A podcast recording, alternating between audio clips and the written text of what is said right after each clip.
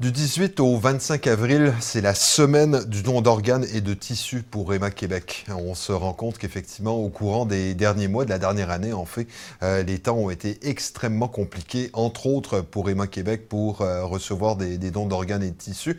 Ce fait qu'on voulait savoir également, on, on avait vu cette nouvelle traîner un petit peu sur les réseaux sociaux, à savoir est-ce que quelqu'un est susceptible euh, de contracter la COVID suite à la réception d'un don d'organes et de tissus? Ce fait que pour répondre à nos nombreuses questions, encore une fois, ben, on a décidé de contacter Gilles Beaupré, qui est chef du service à la sensibilisation et à la qualification des donneurs euh, d'organes et de tissus chez Emma Québec. Et vous allez voir, c'est extrêmement rassurant, mais on va se le rappeler, malgré la situation actuelle, les dons d'organes et de tissus sont extrêmement importants. Tout d'abord, bonjour Monsieur Beaupré. Oui, bonjour, Monsieur Nérisson. Vous êtes donc euh, chef euh, pour, euh, au niveau de la sensibilisation et de la qualification des donneurs pour Emma Québec et nous sommes présentement en plein milieu de la semaine du don d'organes et de tissus. dans le contexte actuel, comment vont les choses? Je vous dirais que euh, la dernière année est une année euh, hors norme, hein, avec la COVID évidemment, donc euh, qui a eu un impact sur à peu près tout au Québec et aussi sur la recommandation des donneurs potentiels de tissus à Emma Québec. on a connu dans l'année 2021, qui s'est terminée là, au 31 mars, une réduction de l'ordre de 26% de la recommandation là, à travers la province. Donc, c'est une une diminution quand même très importante, alors que les besoins en grève de tissu sont restés sensiblement les mêmes. On a distribué plus de 5000 tissus euh, pour les besoins de greffe. Et ça, ça s'explique par le fait qu'il y avait moins de donneurs ou euh, parce que les gens, euh, ben, moins de donneurs dans le sens où il y avait moins de, donneurs potentiels, ou est-ce simplement lié au fait que les gens craignaient de faire des dons?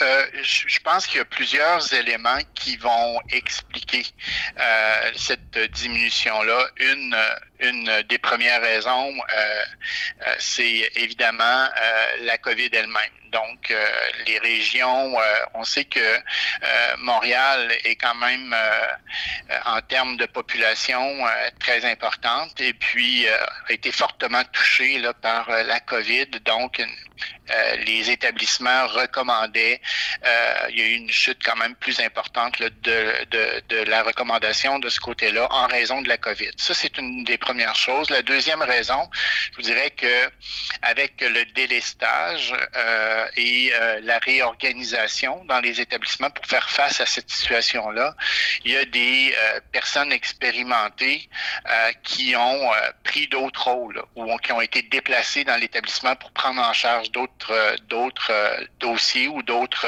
enjeux, ce qui fait que les personnes habituées à recommander les donneurs étaient déplacées. Donc ça aussi, ça a eu un impact sur la réduction. Un autre élément aussi, ça a été euh, la difficulté, la, pénurie de la main-d'œuvre dans les centres hospitaliers, la priorisation de certains dossiers. Je pense que c'est une addition de plusieurs éléments qui, au final, ont eu raison de, cette, la, de, la capacité à recommander systématiquement les donneurs. Donc, une diminution importante de ce côté-là. Et est-ce qu'il y a eu moins de demandes?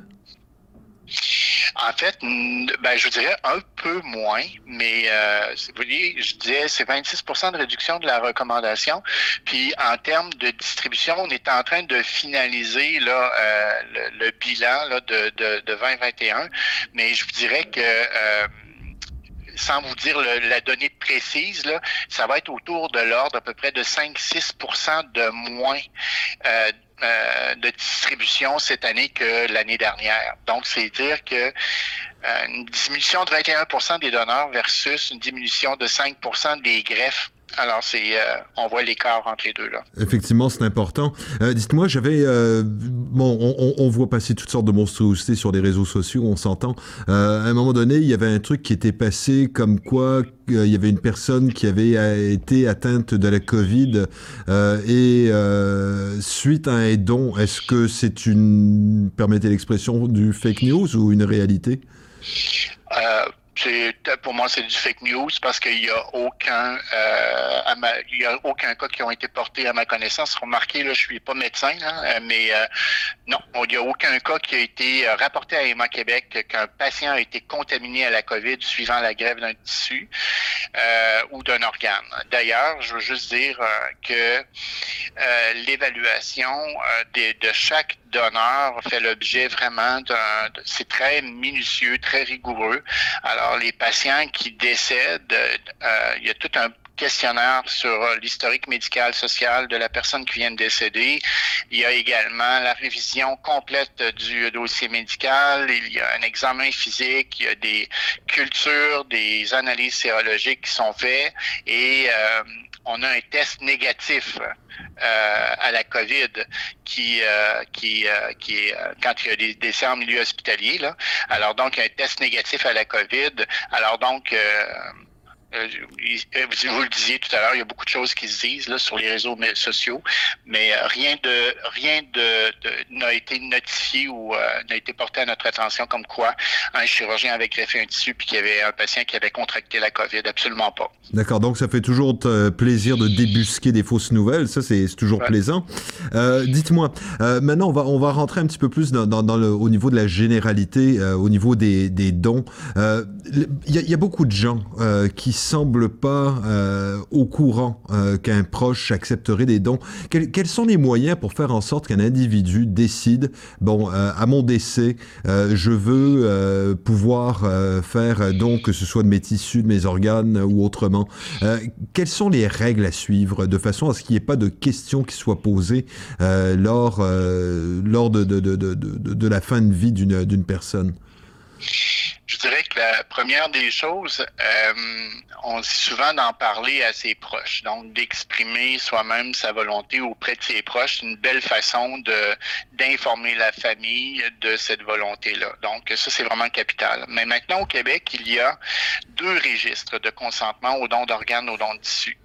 Il y a celui de la Chambre des notaires. Donc le notaire, lorsqu'il rencontre euh, un client qui veut faire des préarrangements ou euh, un testament, mandat d'inaptitude, le notaire va demander à votre décès, est-ce que vous voulez être donneur d'organes et de tissus? Et cette inscription-là euh, se fait par le notaire au moment de, consigner l'autre document notarié. Puis euh, cette information-là est rendue accessible aux organismes responsables du don d'organes de tissus. Ça, c'est une façon de faire. Il y, a, un autre registre, qui est celui de la Régie de l'assurance maladie du Québec. Donc, ce registre-là, euh, lorsqu'on renouvelle notre carte d'assurance maladie, euh, la, Régie de l'assurance maladie du Québec va faire un deuxième envoi ou donne l'information dans l'envoi et la personne peut s'inscrire au registre de la RAMQ. C'est gratuit, ça coûte rien. Donc, on a un formulaire à compléter qu'on envoie à la RAMQ. Ce formulaire-là est numérisé. Et puis, encore là, euh, c'est Transplant Québec euh, pour le don d'organes et Emma Québec pour le don de tissu qui ont accès à ces registres-là. On n'a pas accès à rien d'autre du dossier médical. Tout ça, c'est uniquement aux, euh, aux décisions que la personne a prises de son vivant. En deux, bon, donc il y a les deux registres qui sont présents, mais il y a aussi la carte d'assurance maladie euh, souvent, quand on reçoit la carte d'assurance maladie, il y a un petit dépliant avec un autocollant qui est là et qui, euh, on peut tout simplement euh, décider d'apposer l'autocollant à l'endos de notre carte d'assurance maladie, de signer cet autocollant-là en le datant et ça cet autocollant-là dit je consens mon décès à être donneur d'organes et de tissus. Puis donc, c'est une autre façon de l'exprimer mais qu'on ait fait un enregistrement dans l'un ou l'autre des, euh, des registres de la RAMQ ou de la Chambre des notaires, ou qu'on ait signé notre carte d'assurance maladie, je pense que euh, il en demeure pas moins que d'en parler à la famille est vraiment euh, pour chaque personne au Québec, principalement dans la semaine nationale du don d'organes de tissu, une belle occasion d'initier une discussion euh, sur le sujet, puis de se positionner. Alors, il n'y a rien de pire pour une famille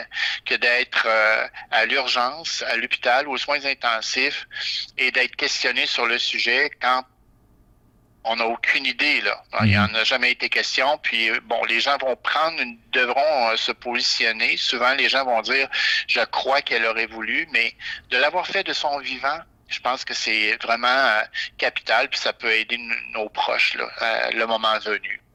Et à ce moment-là, c'est bon, euh, probablement que le moyen le plus facile, si on veut pas se lancer dans des dans des dans des papiers puis des formulaires et tout, c'est simplement de, de, de, signer sa son euh, sa carte d'assurance maladie ou c'est sa pardon sa son, son permis de conduire, c'est bien ça? Le, euh, en fait, il n'y a pas de possibilité de signer le, le permis de conduire. C'est ah. uniquement la carte d'assurance maladie au Québec. Mais oui, effectivement, c'est très abordable et très accessible pour tout le monde, mais surtout d'en parler d'en mhm. parler à la famille. Parce que, bon, euh, euh, très honnêtement, il arrive souvent que euh, le, la, personne arrive à l'urgence, par exemple, suivant un accident ou peu importe, puis on n'a pas trouvé la carte d'assurance maladie nécessairement. Alors donc, de le fait d'en avoir parlé à la famille, bien, si la famille est questionnée, bien, ça va rappeler quelque chose. Il faut dire aussi en passant que il y a un autre élément clé, là, euh, vraiment, là, euh, Monsieur Nérisson, c'est que au, moment, le moment du, au moment du décès, les familles vivent un moment tragique, vraiment quelque chose de très difficile et on a besoin des soignants. On a besoin des équipes médicales et soignantes, des centres hospitaliers qui vont initier le processus avec euh, avec Emma Québec et avec la famille. Vous savez, quand on est éprouvé par la perte d'un proche, euh, y a, les idées se bousculent, hein, puis mhm. la famille est dans une émotion euh, qui, est, qui, qui, est là, puis beaucoup de préoccupations, beaucoup de, de choses qui vont traverser euh, la, la, pensée de ces gens-là. Et même si on est favorable aux dons d'organes, aux dons de tissus, on a besoin euh, d'être accompagné, d'être guidé par une équipe professionnelle. On a besoin de quelqu'un qui va nous faire penser à cette avenue-là. Et euh, très souvent, on a eu des témoignages de familles de donneurs qui nous ont dit, euh, moi, si on m'en avait pas parlé à l'urgence, j'y aurais même pas pensé. Si l'infirmière m'avait ou le médecin avait pas abordé le sujet à l'hôpital, j'y aurais pas pensé. Et pourtant, c'est important pour nous autres, on en avait déjà parlé. Alors donc, là aussi, euh, les soignants ont un rôle qui est vraiment capital parce qu'ils sont comme le, je dirais, le premier maillon d'une chaîne de maillons qui va relier des, un donneur à des receveurs éventuels. Et euh, cette discussion-là demande du courage aussi de la part des soignants, puis euh, d'offrir aux familles cette option-là. On va pas on va pas convaincre, on va tout simplement faire penser à la famille qu'il y a là une possibilité. Est-ce que vous en avez déjà parlé? Connaissiez-vous la volonté de l'être cher? Et souvent, les familles vont, euh, vont donner un sens à, à cette question-là. Vous savez que 85% de la population est favorable aux dons. Mhm. Alors donc, euh, la réponse risque d'être positive. Puis là, on s'entend, euh, il me semble qu'à un moment donné, il y avait eu un débat quant à savoir euh, si les, dons d'organes ne devraient pas être simplement une, bon, pas ben, pratiquement automatique, c'est-à-dire qu'on on pose même pas la question. Est-ce que ça a été une question qui a été, qui a été posée? Est-ce que c'est un dossier qui est encore débattu dans la population? Ben, ça n'a pas passé la barre euh, du côté législatif. Là. Euh, donc, euh, je sais que ça a été une, une, un dossier qui a été amené pour, pour faire du don d'organes et de tissus. Tout le monde est présumé comme donneur. Donc, mhm. c'était vers ça qu'on que, que, que, le projet voulait aller. Maintenant, je sais que ça n'a pas, ça pas, c'est pas arrivé à, à, bon port.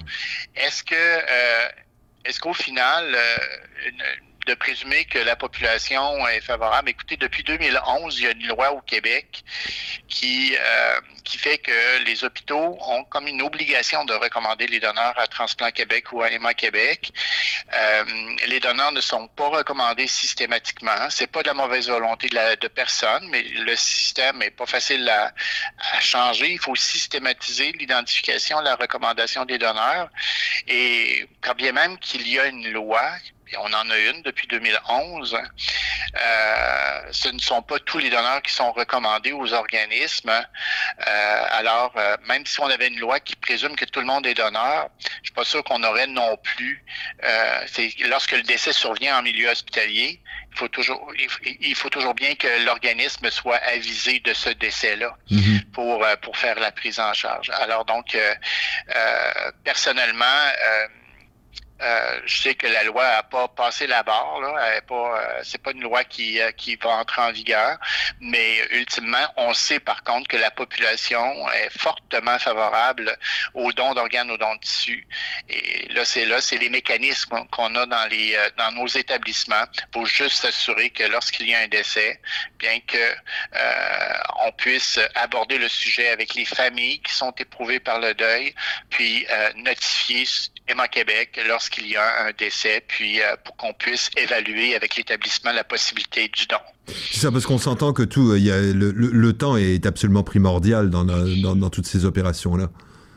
Tout à fait, tout à fait. Donc, euh, euh, en réalité, le le moment où le décès survient, on a un délai de 24 heures pour faire les prélèvements. Mhm. Alors, de l'arrêt cardiaque jusqu'au moment où les tissus sont prélevés, euh, ça peut sembler beaucoup, euh, mais lorsque, euh, par exemple, le donneur provient de, de, de, la Gaspésie, puis qu'il sera transféré à Québec pour le prélèvement des tissus, on sait déjà qu'on a quelques heures de route à faire. Alors, donc, il y a là vraiment un défi logistique. Là. Donc, il y en a des donneurs et ça fonctionne Maintenant, il y a moyen, euh, il y a, toujours euh, pour chaque situation euh, des enjeux vraiment en termes de temps, de délai, qui sont qui sont des fois notre pire ennemi là. D'accord. Dites-moi, au, niveau des donneurs en tant que tel, est-ce qu'il y a un âge minimal ou un âge maximal par rapport aux dons de, de tissus ou aux dons d'organes? Pour le don d'organes, il n'y a pas de critère d'âge. Donc, euh, chaque donneur va être évalué par euh, les équipes de Transplant Québec. Euh, donc, il n'y a pas de critère d'âge. Pour les tissus, chez Emma Québec, le groupe d'âge est de 0 à 85 ans. Donc, pour être un donneur de tissu. Alors, c'est très large. Effectivement. Euh, au niveau des, des, hôpitaux, bon, on se retrouve, nous, on se retrouve en région relativement éloignée, où on devrait dire que c'est les autres qui sont éloignés, éloignés de nous. Mais quoi qu'il en soit, euh, est-ce que vous avez des, euh, du, du, personnel pour faire ce, ce, type d'évaluation dans, dans tous les hôpitaux? Est-ce que c'est est-ce que c'est quelque chose qu'on va retrouver à Gaspé, par exemple? En fait, il, il, faut savoir que la recommandation des donneurs de l'établissement Québec, euh, euh, il y a un groupe de coordonnateurs qui est centralisé dans la région de Québec pour la province au complet. Alors, la coordination se fait de là et les donneurs sont transférés de la région vers euh, Québec pour le prélèvement des tissus. Alors, donc, toute l'évaluation du dossier médical, l'évaluation du passé médical social du donneur avec la famille, l'obtention du consentement, tout ça est assuré par des équipes de coordination à EMA Québec et euh, c'est fait euh, c'est fait de Québec au téléphone avec les familles de la Gaspésie. Et on en a là, des donneurs. Je vous dis pas que c'est fréquent mais on a des donneurs de la région. Et puis c'est nos coordonnateurs qui communiquent directement avec la famille. D'accord, et ça, ça signifie nécessairement que, euh, que la personne qui est décédée euh, doit nécessairement être transférée euh, à Québec pour, pour les prélèvements, c'est-à-dire que ça peut pas être fait sur place, quoi. Exactement. Exactement. Actuellement, actuellement, tous les donneurs vont être transférés dans les installations d'EMA Québec. Euh, on a euh, du côté d'EMA Québec euh, les, je dirais, il y a tout un système très réglementé hein, autour du prélèvement, puis le matériel et puis la qualification du personnel. Alors donc, les prélèvements se font à Québec. D'accord. Ça, c'est à ce moment-là. Si les prélèvements sont faits à Québec, est-ce que la dépouille sera par la suite retransférée à admettons, euh, à Gaspé pour, euh, pour les funérailles? Tout à fait. Alors ça, c'est Emma Québec qui, euh, qui va transférer le donneur de la Gaspésie vers, vers Québec et de Québec vers la maison funéraire que la famille a choisie. Et puis ça, c'est aux frais d'Emma Québec. La famille ne paye pas de frais là-dessus. D'accord. Eh bien, euh, Monsieur Beaupré, merci infiniment pour, euh, pour toutes ces informations. Euh, on tient à rappeler que euh, aux gens, ben, c'est ça, qui signent leur euh, carte d'assurance maladie, qu'ils aillent vous faire un tour chez le notaire ou encore qu'ils remplissent le registre en ligne. on espère que les choses reviennent entre guillemets à une certaine normalité pour vous ces prochains temps.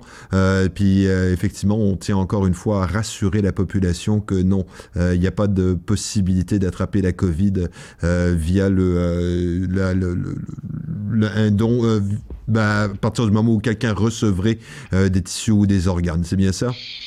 Ben, écoutez, actuellement, il n'y a aucun cas qui m'a été rapporté à moi. Puis non, il y a toute une évaluation très rigoureuse de chaque donneur qui est fait.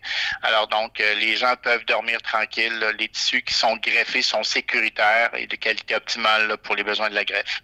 Merci beaucoup, Monsieur Beaupré. Et puis, on se, reparle, on se reparle probablement ces prochains temps parce qu'on va, on va faire un suivi là-dessus. Merci encore. Ben, ça me fait plaisir. Merci. Au revoir. Au revoir.